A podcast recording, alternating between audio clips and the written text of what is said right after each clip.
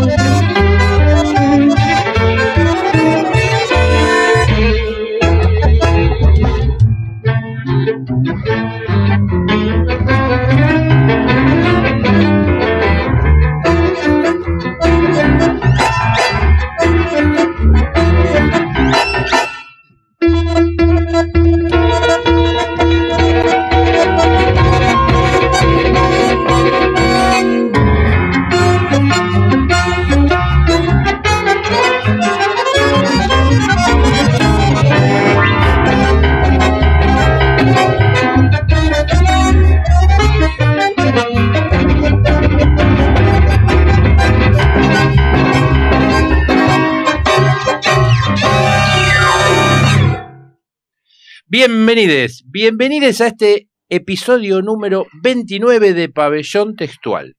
Estamos eh, compartiendo el estudio de radiolamadriguera.com desde la ciudad de Buenos Aires con un invitado. ¡Ay, qué invitado que tenemos hoy! Acá tenemos arriba de la mesa todo un montón de su producción. Estamos junto a Cecilia eh, disfrutando de todos los libros que produce Ediciones del Antiguo. Ediciones del Antiguo es un emprendimiento de Rodolfo Fusile, que es dibujante e ilustrador y hoy está acá con nosotros. Hola, Rodo. ¿Qué tal? Muchas gracias. Muchas gracias por la invitación. No, por favor, es, es, es maravilloso ver todo esto, porque a ver, si la cámara me sigue, eh, van a ver que arriba de la mesa tenemos Fosa Común, Semana Trágica, El Supervisor, La Chapa, Rebusques, Artistas Irrelevantes, Bagatelas. Ya vayan entrando, entren a rodolfofusile.com.ar, así van viendo de qué estamos hablando. Porque vamos a ir hablando de estas cosas. La rejilla. La rejilla es un libro que, este es, eh, era pandémica, ¿O no? Sí, Era sí, sí, Es un libro que la tapa, por ejemplo, es de un cartón, una cartulina, calada a mano, hecho con un cúter. Está hecho así y se ve, simula una rejilla y se ve el título y se ve una ilustración. Y todo lo que hace Rodo, además de tener un estilo artístico, personal, lo caracteriza por un estilo ideológico. Eh, hay una ideología detrás de todo esto y a mí me fascina cuando el arte se junta con la ideología. Para mí el arte no puede estar alejado de la ideología. Eh, y no estamos hablando de partidismos, estamos hablando de temas ideológicos. ¿Se entiende la diferencia, no? El artista partidario es otra cosa. Esto es ideología pura. estoy fascinado. ¿Cómo? Eh, vamos a empezar por el principio, claro, porque quizás algunos de, de, quienes escuchan no, no te tienen. ¿No? Dicen Rodolfo Fusile. ¿Quién es Rodolfo Fusile? Sí, es un tipo de barba, pelo largo, eh, cara de artista, cara de dibujante. Eh, tienes el físico y tu rol. Porque nos hacen con un molde. Ah, ¿hay un molde? Sí, sí. Ah, mira vos.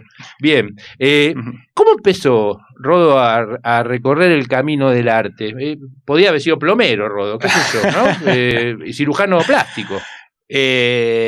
bueno, por ahí suena medio cliché lo que digo, pero siempre, yo dibujé siempre, como todos los pibes, y bueno, en algún momento en que la mayoría de los pibes dejan de dibujar por, por prejuicios, por bueno, por la mirada adulta. Me suena conocida esa censura. Me suena conocido eso, sí. Bueno, yo sigo, yo ahí seguí, yo ahí seguí y bueno, eh, o sea, de chico, mm, digamos, mis viejos vieron la inquietud, eh, bueno, me apoyaron bastante, me, me, me anotaron en un, curso de caricatura. Este, cuando era chico iba a la escuela de Luis Ordóñez, donde ah, tenían, bueno, bueno, fue varios, varios años ahí.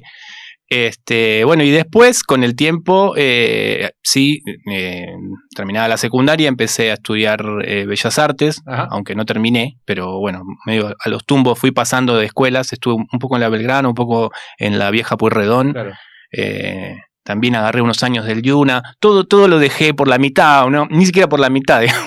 Lo, autodidacta es un camino interesante. Digamos, sí, básicamente es, eh, una formación autodidacta, porque yo me, fui haciendo después en el laburo, ¿no? Este, pero bueno, no puedo decir, no puedo negar, digamos, el aporte que, que hubo tanto en las escuelas como bueno, de toda la gente que uno va aprendiendo en ese trayecto autodidacta, eh, bueno, no, digamos, uno no, no es que inventa la rueda, ¿no? Uno va mirando, va charlando, conversando. Y vienen los, vienen los referentes, tal esas cual, inspiraciones. Tal cual. Es un camino a seguir.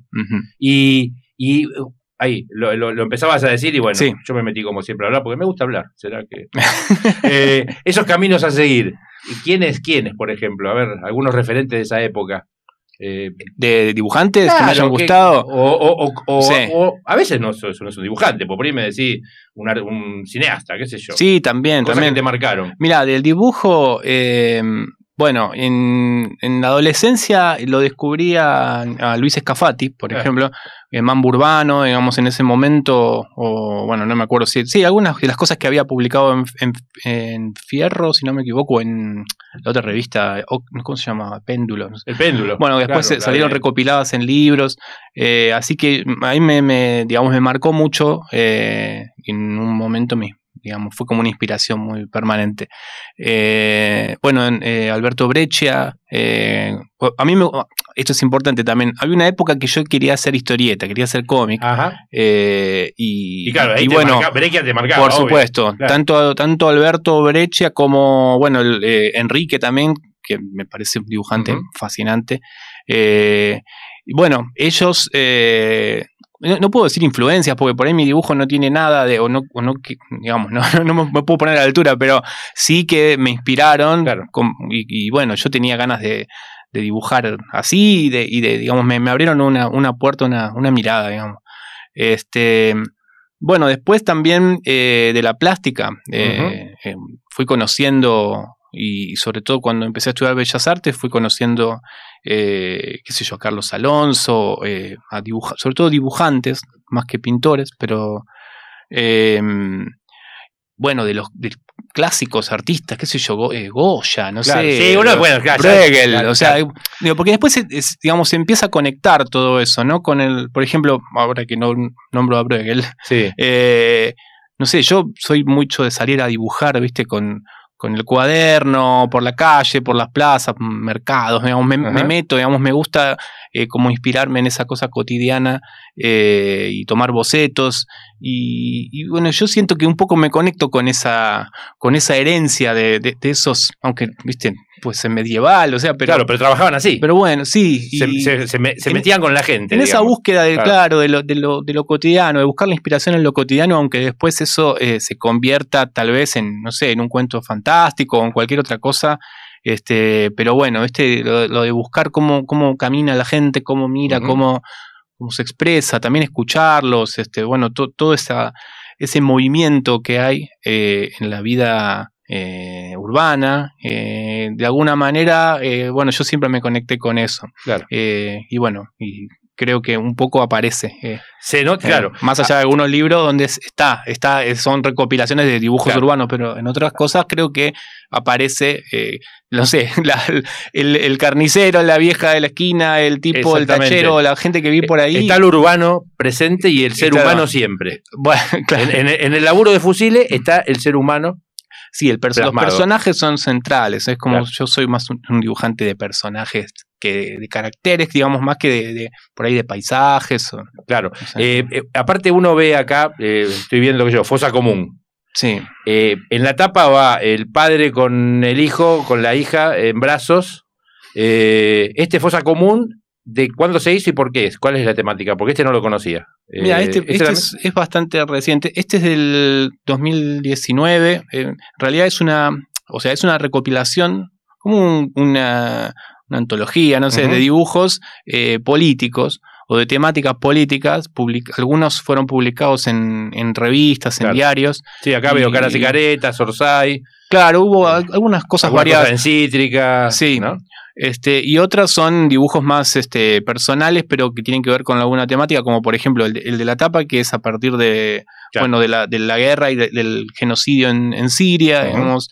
Eh, bueno, temas que, que, a mí por ahí me interesan y a veces este, me salen dibujos eh, sobre eh, como una opinión o como una manera de expresarme eh, sobre el tema y los publico generalmente en las redes, que son como, bueno, mi canal de así, más como, como, como antes el blog y ahora, bueno, lo pongo en las redes y algunas de esas cosas pasan ese filtro de las redes y después llegan al, papel. papel. Este, sí antes de, seguir con estos temas, porque. Sí, vos frename, si yo empiezo a hablar de vos. Y esto está mm. para radio. Acá hay que hablar, ¿no? Porque si no, no se, dan cuenta lo que pasa acá adentro. Em, dibujante e ilustrador. Hmm. ¿Y no es lo mismo? Sí y no. Eh, em, bueno, yo lo uso para eh, quizás para distinguir. Eh, hablo de mi experiencia, ¿no? Para, para distinguir más lo que son los proyectos más personales que surgen de, bueno, sin un, fin muy concreto, que no, no, surgen de un, aparte de un encargo, ¿no? Porque yo, yo trabajo como ilustrador y el trabajo como ilustrador siempre, siempre va de la mano de algún encargo, de alguna pauta, incluso los trabajos más libres, por ahí, en, no sé, donde puedo, tengo espacio como para opinar o bien eh, para interpretar una historia, bueno, surgen de un encargo, ¿no? Un hecho concreto eh, político. Una revista te dice. Ponele, sí. una, cosa. dibujar sobre un tema, ilustrar una nota, la tapa que tiene que tratar de estos temas.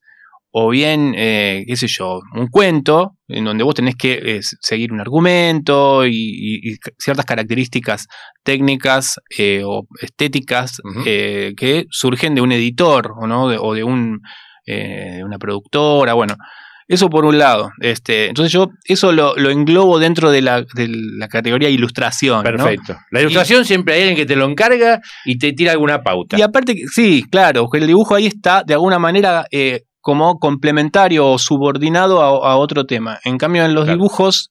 Eh, yo dibujo lo que quiero, no hay, no hay nada, digamos, una... Esta libreta negra es dibujo. Esa libreta negra es dibujo. Eh, eh, a ver, les cuento, ¿no? Porque la libreta negra es un cuaderno de apuntes callejeros, claro, de ellos, personajes. Después hay otra cuestión, que esto ya tiene que ver con una cuestión, eh, no sé, como terminológica, no sé, conceptual. uno puede ilustrar vos lo sabés, con fotos, con diseño, no con dibujo. Puede ser ilustrador, eh, no necesariamente con dibujo. Y bueno, y, bueno, y a su vez un dibujo puede ser una ilustración también, o no. Bien, Entonces, se entiende el tema, porque uno a veces como que no está en el tema dice, ¿y por qué dibujo ilustración? Bueno, estamos compartiendo, como vienen escuchando, una charla muy buena con Rodolfo Fusile. Tenemos todas sus publicaciones, vamos a seguir hablando un rato más con él. ¿Dónde carajo está Tehuel? Salió el 11 de marzo a buscar Se laburo. Llama Tehuel de la Torre. Nunca volvió. No lo vieron Todavía no fue a su casa. Pasaron dos ¿Dónde está Tehuel? Otro pibe trans desaparece. Tehuel. Se Ganas con los medios y su transfobia. ¿Y dónde está Tehuel? ¡Pasaron 10 días!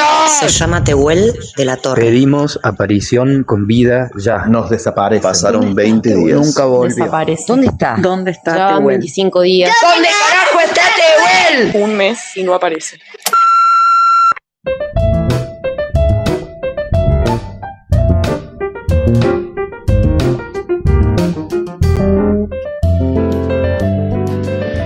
Había una vez un señor llamado Gilles Deleuze. Pero esta no es, queridas máquinas infantes, la historia del señor Deleuze. Muy por el contrario, esta ni siquiera es una historia. Ya deben estar hartos de escuchar historias, ¿no? Bueno, ojalá que no. Historias por acá, historias por allá. Por todos lados historias, historias y más historias. ¡Basta de historias! Hablemos de otra cosa. Lo que les voy a contar, porque algo les voy a contar, no digo que no, aunque no sea precisamente una historia, es mucho mejor que una historia. Se trata de un secreto, muy bien guardado hasta el momento. Ya sé, ya sé, si se los cuento dejará de ser un secreto, pero hablando mal y pronto, me importa un comino. No me aguanto más la tremenda injusticia de que ustedes, pequeñas máquinas infantes, no tengan noticia alguna de la poderosa magia filosófica del gran Deleuze. Ese poder estuvo, al menos hasta ahora, en manos equivocadas, las manos de insulsos adultos. El gran Deleuze es, al revés, el único filósofo de todos los miles de millones de cientos de miles de filósofos que logró crear una verdadera filosofía para máquinas infantes. Claro que ni él mismo sabía muy bien lo que estaba haciendo. Así es el gran Deleuze, ya verán. Pero déjenme decirles algo sobre el gran Deleuze de una buena vez. Para empezar, el gran Deleuze es todo un personaje francés. Y este curioso personaje es el resultado de una fusión. Exacto, escucharon bien. Una fusión, como las de Dragon Ball.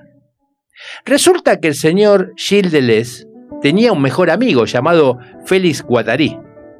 Seguramente a ustedes, pequeñas máquinas infantes, también les pasa que, de tanto pasar tiempo con otras maquinitas, empiezan a hablar con las mismas expresiones, a completar una las frases de la otra, a tener gestos en común, a intercambiarse la ropa, a pensar de la misma manera, a leer los mismos libros, a ver los mismos dibujitos, a jugar a los mismos juegos, a reírse con los mismos chistes, hasta llegar al punto telepático de leerse la mente. ¿O me equivoco? Eso es lo que se llama una verdadera amistad. Pues bien, así eran Deleuze y Guattari. Hasta que un buen día, de tanto escribir libros de poderosa magia filosófica juntos, se miraron y ya no pudieron reconocer quién era uno y quién era el otro. Y así fue que se fusionaron. Claro, había que buscar, con urgencia, un buen nombre de mago para la fusión, un nombre como los clásicos de antaño. Houdini, Fu Manchu, David Copperfield, Hans Chance, René Laván o Juan José del Pozo, ese conocido como Tuzam. Incluso el gran Gatsby o el gran Lebowski, que no son magos pero tienen nombre de mago. Deleuze y Guattari, Deleuze y Guattari, les resultó demasiado largo y muy poco atractivo. Además tenemos que reconocer que Guattari no es nombre de mago. Guata es el material que sirve para rellenar osos de peluche o acolchados. ¿Se imaginan un mago que se llame el gran acolchado? ¿El gran peluche? O peor, el gran relleno de osos de peluche o acolchados? Un verdadero fiasco. Como no se les ocurría nada, y a decir verdad les daba lo mismo, quizás por pereza o por comodidad, pero también porque suena mil veces más fabuloso, decidieron llamarse simplemente el Gran Deleuze. Se los advertí. El Gran Deleuze es todo un personaje francés. Hermoso, ¿no? Esto es la introducción de este libro editado por Beatriz Viterbo en la ciudad de Rosario, Argentina. Esta es una editorial que tiene ya más de 30 años de ediciones, libros hermosos y este es de colección. Se llama La poderosa magia filosófica del Gran Deleuze para pequeñas máquinas infantes. Fue escrito por Matías Moscardi y cuando leímos este libro, que nos encantó, eh, se nos ocurrió una idea. Dijimos, ¿por qué no hablamos con el gran Deleuze? Bueno, no estaba. Entonces hablamos con Matías Moscardi. Y le dijimos, ¿querés venir a Pabellón Textual a contarnos de qué se trata? Y Matías nos dijo, mirá, estoy lejos, estoy en Mar del Plata, ustedes están en Buenos Aires. Hagámoslo por teléfono, por audio. Y a partir de hoy, todas las semanas, vamos a tener un audio de Matías Moscardi contándonos un concepto de los que el gran Deleuze tiene para decirle a las pequeñas máquinas infantes. Bueno, primero me presento, mi nombre es Matías Moscardi, tengo 38 años, soy docente en la carrera de letras de la Universidad Nacional de Mar del Plata e investigador de CONICET. Voy a contarles un poco de qué se trata el Gran Deleuze para pequeñas máquinas infantes. En principio, es un libro híbrido. Puede leerse de muchas maneras distintas, como un libro de filosofía para las infancias, como una introducción a la obra de Gilles Deleuze, como un libro de poesía, como una novela de aventuras. Tampoco sería posible pensarlo en términos de una segmentación muy definida de la edad. Los libros para niños suelen venir con la indicación del tipo de 7 a 11 años, por ejemplo. El Gran Deleuze inventa en este sentido su propio lector, porque se trata de un libro para máquinas infantes. Y una máquina infante puede tener un año o puede tener 40 años. O sea que deliberadamente el libro está en contra del mito de las edades asignadas a cada lectura.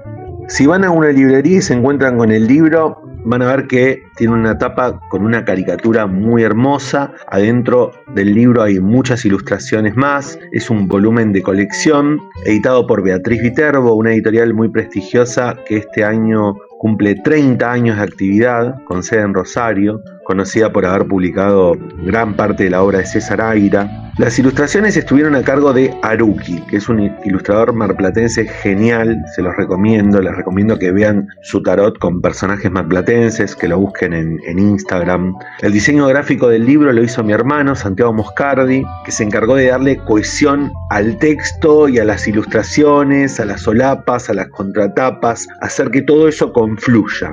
El conjunto es una edición de, colección de 214 páginas que pueden conseguir en muchísimas librerías de, de, Cava, Rosario, Córdoba, Mar del Plata, Bahía Blanca, Mendoza, o también pueden encargar directamente a la página de la editorial, comprar por Mercado Libre, etc. ¿De qué se trata el libro? Bueno, les cuento un poco. El personaje principal es el Gran Deleuze, que es un mago de dos cabezas al que acompañamos en su vida cotidiana. El Gran Deleuze pasea por la playa, mira al mar, mira por la ventana la lluvia, juega con el gato, tiene como pesadillas extrañas, se pega una ducha. Y en esos pequeños aconteceres de la vida diaria le viene a la cabeza alguna duda, preguntas, incertidumbres, problemas. Entonces, para combatir un poco eso, para contrarrestarlo de alguna manera, piensa conceptos, pesideas. La idea general del libro es que los conceptos filosóficos no son solo inteligibles, es decir, aprensibles a partir del intelecto, sino también sensibles. Hay que experimentar los conceptos, vivir los conceptos, sentirlos. El concepto es también afecto. Por eso el libro propone siempre una serie de juegos y experimentos para llevar a la práctica de manera constante. El juego puede ser un gran maestro filosófico. En cada capítulo desfilan clásicos de la literatura infantil, universal y nacional, así como películas y dibujitos que aparecen para ayudar en la aventura de pensar. Es un libro para leer en grupo, para dar taller, para pensar actividades, ejercicios, para charlar y conversar. En la próxima ocasión les voy a contar un poco acerca del primer capítulo. Por ahora eso es todo y les mando un abrazo.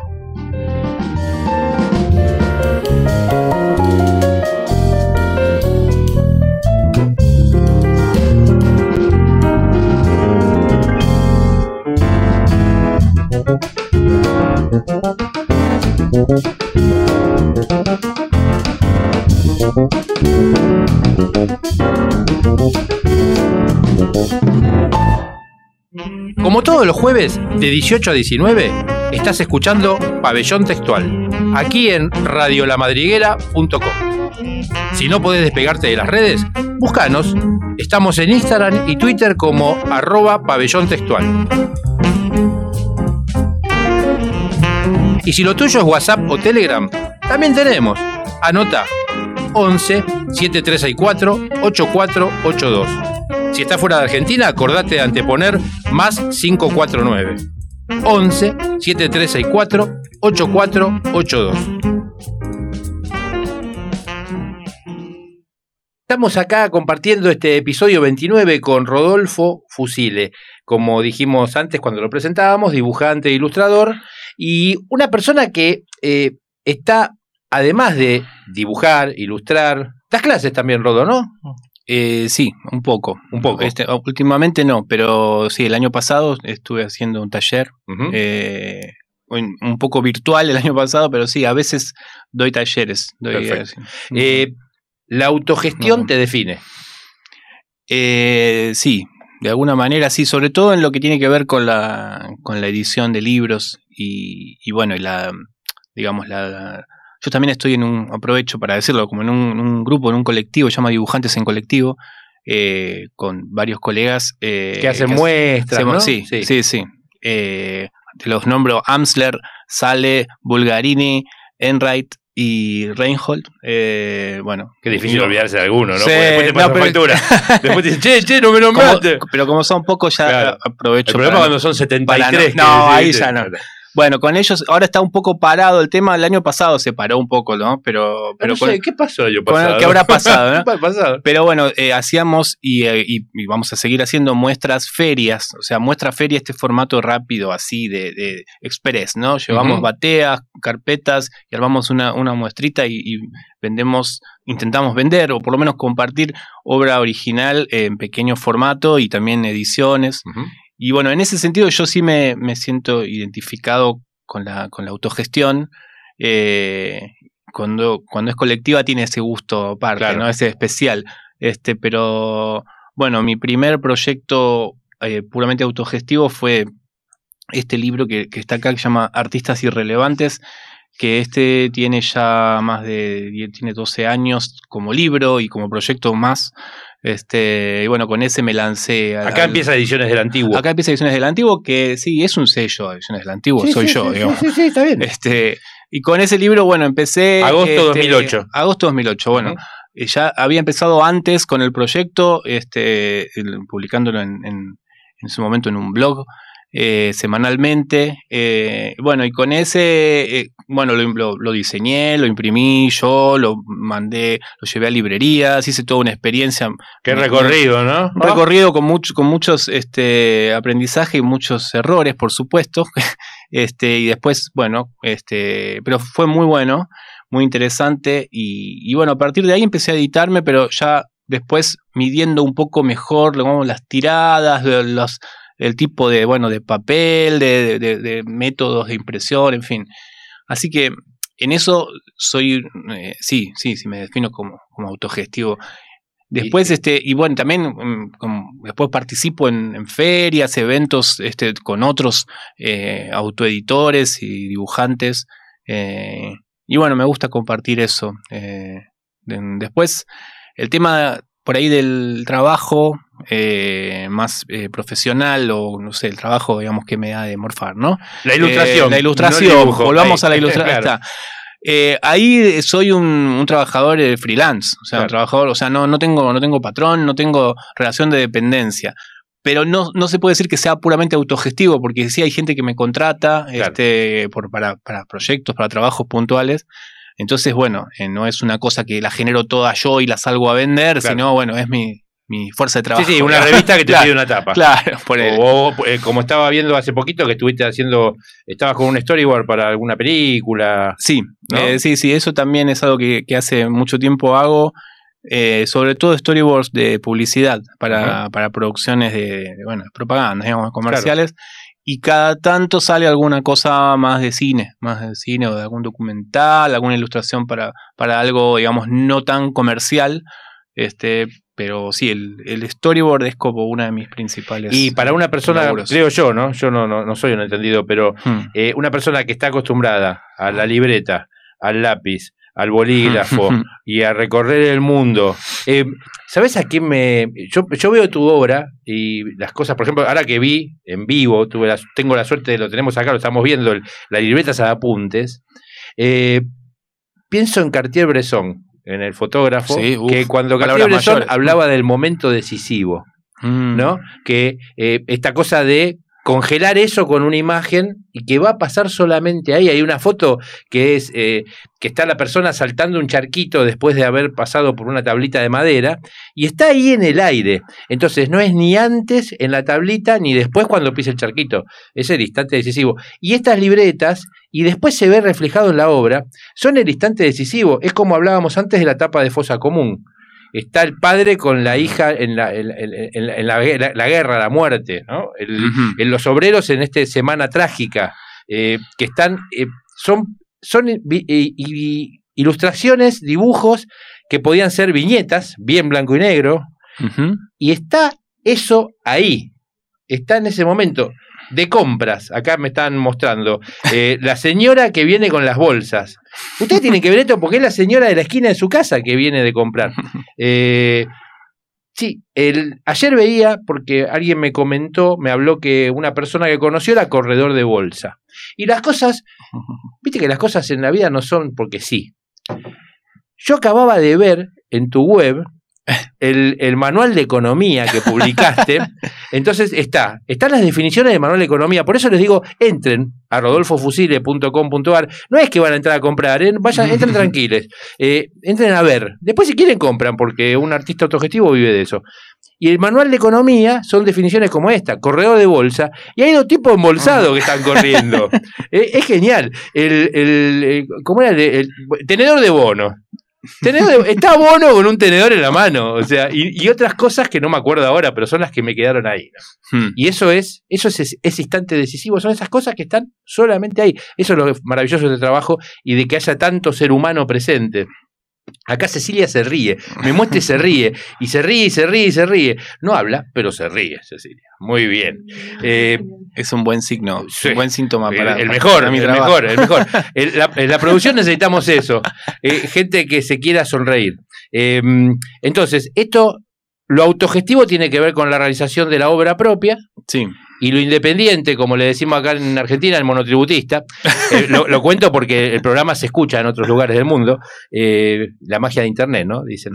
Y, pero bueno, en Argentina quienes se contratan así de manera freelance y cuando tienen que hacer mm. una, emitir una factura, somos monotributistas, ¿no? Y es todo un tema ese que también te ha cruzado en, en, una lucha política, hmm. ¿no?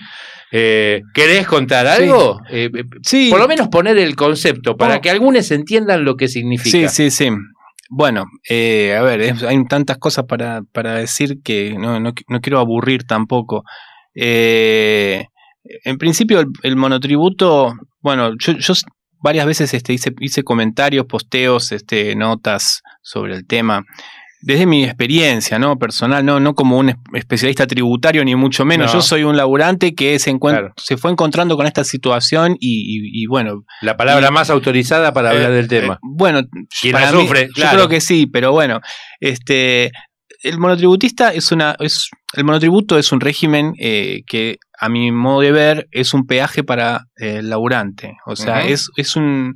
Eh, es un impuesto al trabajo, digamos, un impuesto para poder, ni siquiera para poder eh, ganar un salario, porque no lo tenemos, es como la eh, es eso, es como, como un, peaje que te cobran para poder intentar ganarte la vida, en el cual, eh, bueno, te cobran el Estado, digamos, distintos componentes impositivos, que para mí son prácticamente todos injustos, salvo el de, la, digamos, la parte la parte previsional, sería la, jubilación. sería que eh, no debería ser eh, tampoco obligatoria, pero bueno, es, es, la única que de alguna manera eh, vuelve. Este, ahora después hay un componente tributario que es como un integrado de IVA más ganancias, que no se entiende por qué trabajadores que ganan poco, menos de, incluso de la, la, canasta básica, tienen que pagarlo. Este, Porque siempre se habla de este, del pago, digo, es pertinente al programa este, este, este tema, digo, por eso siempre se habla del pago de impuestos a las ganancias, a los grandes sueldos y queda esa idea, pero el monotributista de la categoría... Desde la A empieza a pagar, tiene, que pagarlo, aunque sea un monto mínimo, digamos, es un impuesto que es injusto, además porque uno ya después paga los impuestos, uno paga y iba cuando va a comprar la comida, ahora, ¿por qué tiene que...? Bueno, después tenemos también una, una parte que también compulsiva de obra social, que, se, que, que incluso te la siguen cobrando cuando no te dan la prestación, lo que es una locura.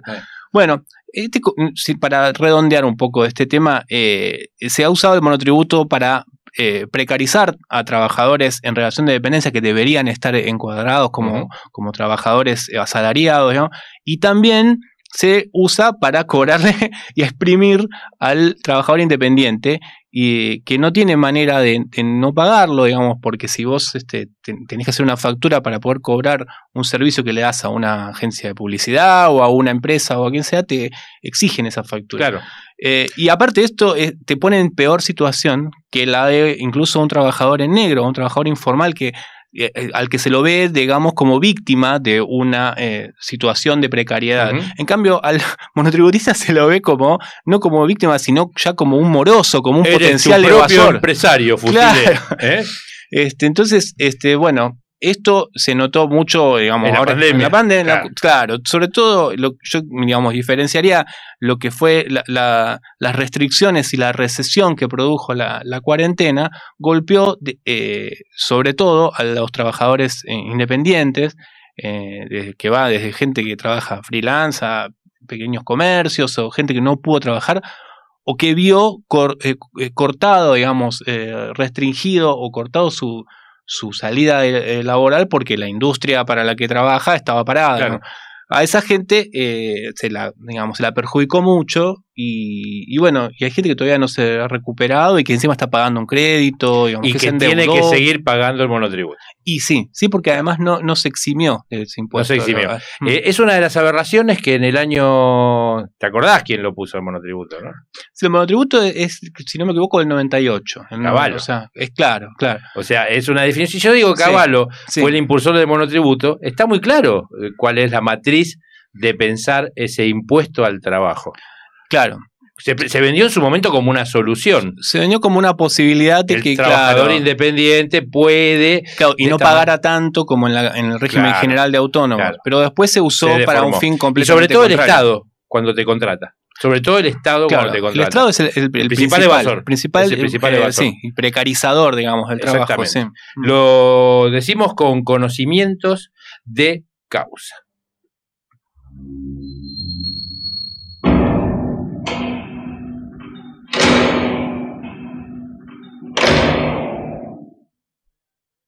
Hola, soy Alejandro Herrera de la editorial Cuentero Verseros y Poeta del Pabellón 4 y hoy le voy a leer Extraños en las noches. Las reuniones en la casa de campo de mi familia, me dijo Lucy. Adelantate, amor, así ventilás. Lleva la llave, te alcanzo allá mañana al mediodía. Ok, le dije. Vas a buscar la llave por el departamento cuando termino de trabajar. Me ducho y voy. Esa es la parte de la conversación con mi novia que cruzó mi vida con la de don Manuel. Por fin llegué, dije a la nada y a los nadie que pensé que habría en la vieja casona hasta ese momento. Pero para mi sorpresa, alguien llegó antes que yo. O eso creí. Buenas noches, me dijo. Mi nombre es don Manuel. ¿Vos quién sos? Buenas noches, Manuel. Creí que no habría nadie en la casa. Le dije, debió ser un malentendido.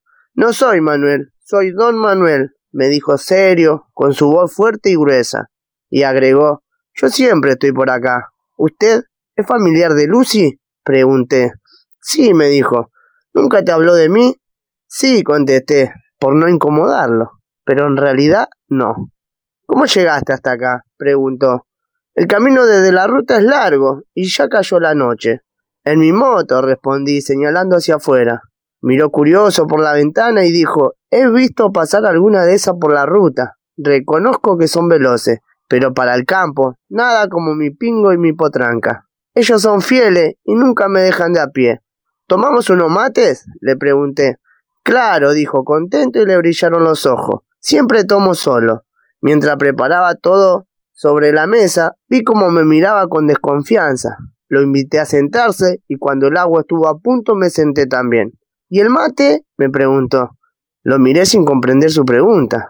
¿Qué es todo eso? Claro, pensé, está mayor, debe desvariar. Haré como que nada pasó y le explicaré.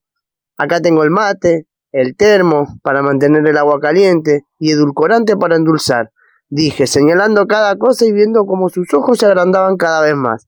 Si te viera Martín Fierro tomando en ese cachivachi con todo eso, dijo, y se echó a reír. Los amargos se toman en porongo, siguió diciendo, y con pava de hierro, sentado al lado de las brasas del fogón, mijo. Sonreí, suponiendo que su mente se había perdido en el tiempo. ¿Y qué haces por acá? preguntó. Vine a ventilar la casa. Mañana hay una reunión porque bautizan al sobrino de Lucy. Ah, ¿lo van a cristianar? dijo, y siguió. ¿La Lucy es tu china? Lo digo por tu sonrisa cuando la nombraste. Se ve que te tienen gualichao. Sí, es mi novia, contesté, entendiendo lo que me quiso decir. Y por unos minutos se hizo el silencio, porque no sabía de qué hablarle. Me sentía incómodo, no teníamos muchos en común de qué hablar, pero no podíamos seguir así y por lo visto no se cansaba de mis mates. Lucy me pidió que me adelante para ventilar la casa, por eso llegué antes, si no estaríamos en el departamento y seguramente más tarde pediríamos una pieza de sushi y Coca-Cola para cenar. Y luego iríamos al boliche, a bailar para distraernos un rato.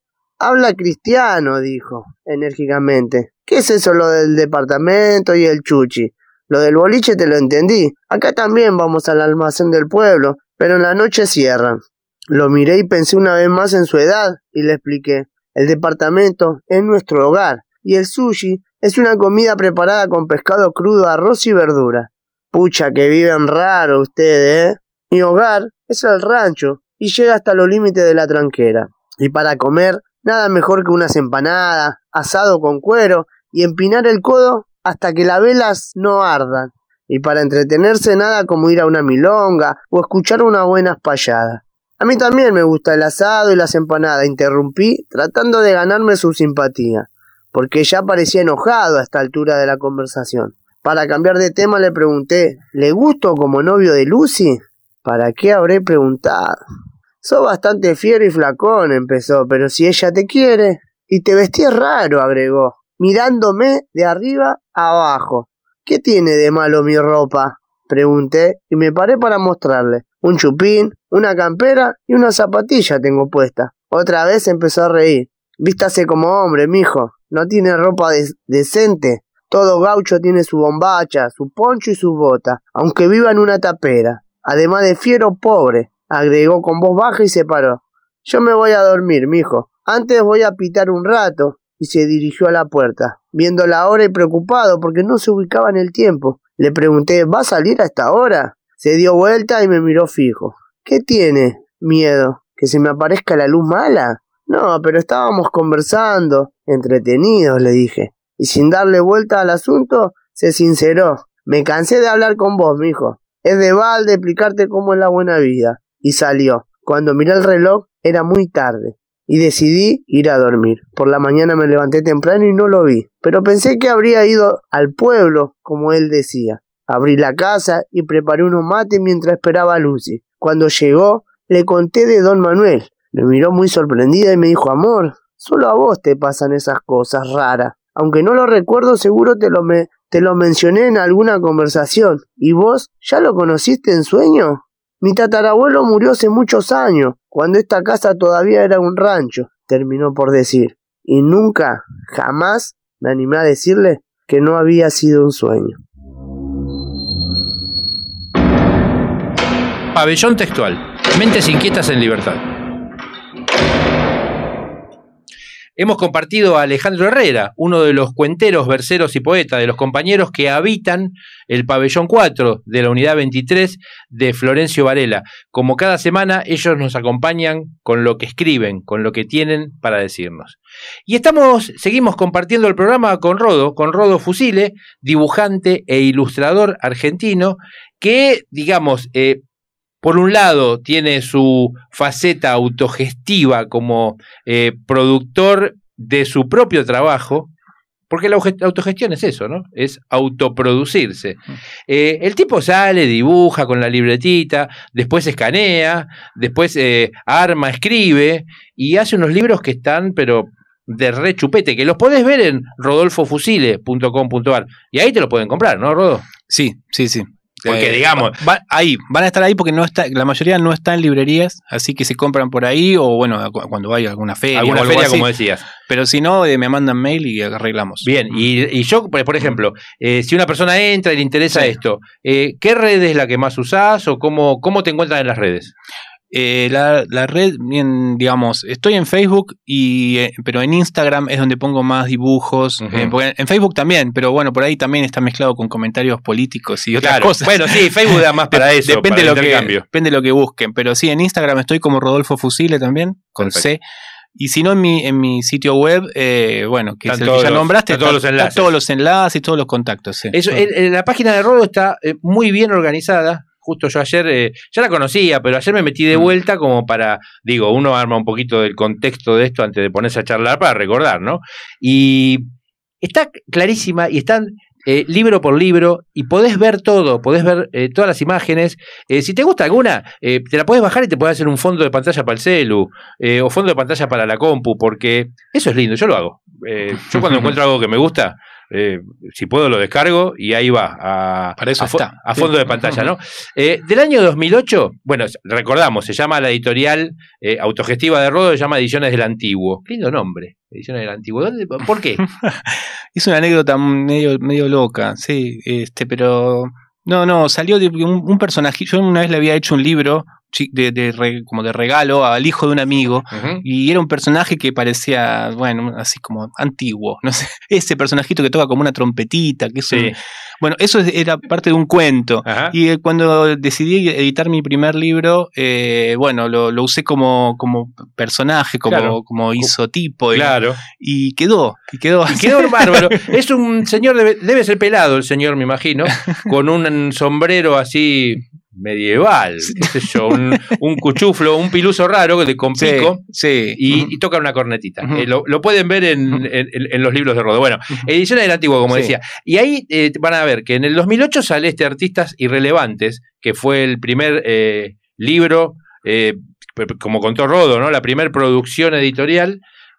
Acá yo ya vi lo que le gusta a mi compañera. Hay una, sí, sí, sí, sí, ese, ese, ese retrato eh, de Citarrosa es alucinante. Está recorriendo Ceci la página y nos está mostrando a medida que vamos charlando. Artistas irrelevantes del 2008. Vicios y virtudes del carnicero. Me encanta ese título del 2010. ¿Qué, ¿Es la historia de un carnicero? No, no es una historia, o bueno, es un, eh, son como variaciones eh, eh, medio surrealistas en torno a, a un personaje de un carnicero, sí. Eh, y ese es un libro, sí, que ya está, ahora está agotado, lo, fui a- lo, lo hacía por demanda hace un Claro. tiempo. Eh, hacía encuadernado, de manera artesanal también, eh, dibujos y algunos grabados. sí. Lástima que no, no traje hoy. Bueno, no importa. nada. Después tenemos el Sí. supervisor, que el supervisor es una historia. Un cuento eh, medio, eh, medio kafkiano. sí. Kafkiano, sí, sí. Texto tuyo también. Sí, sí, Bien. sí. Eh, muy sepia, es, una, es un libro hermoso, tiene las, las ilustraciones, el, el diseño tiene muchas ilustraciones al corte, hasta el borde de la página, ilustraciones que van de una página a la otra. Tuvo un laburo de producción este libro. Sí. Mm. Quienes alguna vez tuvimos algo que ver con el mundo de los libros, sabemos que esas cosas son complicadas y a veces no salen bien, y está perfectamente hecho. El supervisor dijimos, fuera de serie, 2013, Bagatelas, 2014, Semana Trágica. O sea, con ese título, eh, Fusile nos conquistó. Lo tengo acá, está, claro. Eh, bueno, se imaginan, ¿no? Semana Trágica, ¿a qué viene?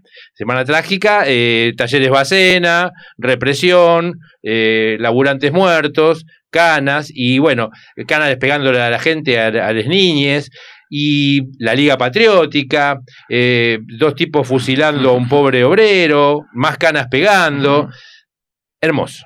Eh, digo, Sí, sí, lo hermoso eh, el libro. Claro, claro. Eh, se entiende, ¿no? No la semana trágica. Fosa Común, que antes hablábamos, que tiene que ver con la violencia estatal, que es una recopilación de laburos. Y hay laburos que son muy significativos, ¿no? Está, este, hay uno, líbranos del mal, amén, y está el cura eh, con, el, con el crucifijo, como si vinieran los vampiros a atacarlo, ¿no? Y los vampiros son pañuelos verdes. Ah, Está el nacionalismo. Hay un tipo con la cabeza en un tronco, pronto para que el verdugo le pegue el guadañazo, y ambos están con la bandera argentina en la mano.